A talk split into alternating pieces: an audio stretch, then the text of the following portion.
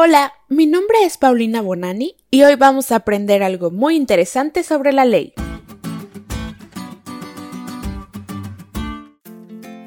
Según el diccionario bíblico del mundo hispano, un testigo es alguien que puede dar testimonio con respecto a un suceso porque lo ha observado directamente.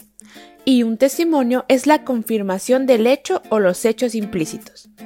En la Biblia, algunas veces ciertos objetos inanimados se erigían como testigos de un acuerdo o para recordar algún acontecimiento u obligación. Así que podemos entender que no solo las personas, sino también las cosas en ocasiones podían fungir como testigos. Tal cual como lo vemos en Deuteronomio 31, 14 al 27, donde Dios le pide a Moisés que use un cántico preparado especialmente para los israelitas como testigo contra ellos. ¿Un cántico? ¿Cómo puede ser un cántico testigo de algo? Bueno, Dios en esa composición solemne está prediciendo lo que sucederá una vez que el pueblo entre a la tierra prometida. Y le advierte a Moisés que después de su muerte, Israel se volverá rebelde y lo despreciará adorando a otros ídolos. El Señor mismo menciona, este cántico servirá de testimonio contra ellos, porque sus descendientes lo recordarán y lo cantarán. Obviamente Dios ya sabía lo que iba a pasar y estaba instando a su siervo Moisés a que hiciera todos los preparativos antes de que muriera, para que pudiera instruir correctamente a su sucesor Josué como próximo líder del rebelde pueblo de Israel. Tal cual se lo pidió Dios, Moisés escribió el cántico y lo adjuntó al libro de la ley para que quedara constancia de aquel mandato.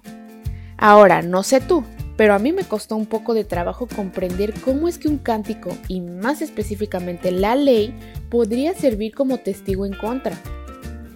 Pero después de leer Romanos 3:19 al 23 me quedó más claro.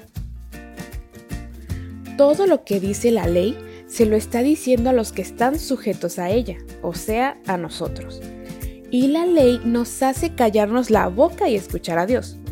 Así, cuando dejamos que la ley nos hable, es cuando hacemos un autoexamen y podemos cobrar conciencia de nuestros pecados.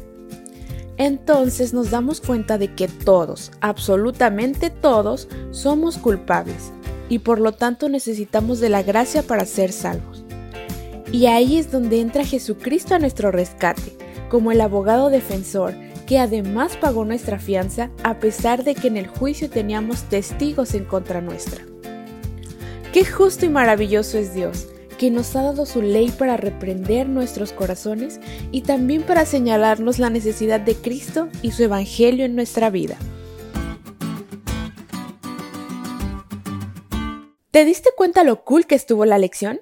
No te olvides de leerla y de compartir este podcast. Es todo por hoy, pero mañana tendremos otra oportunidad de estudiar juntos.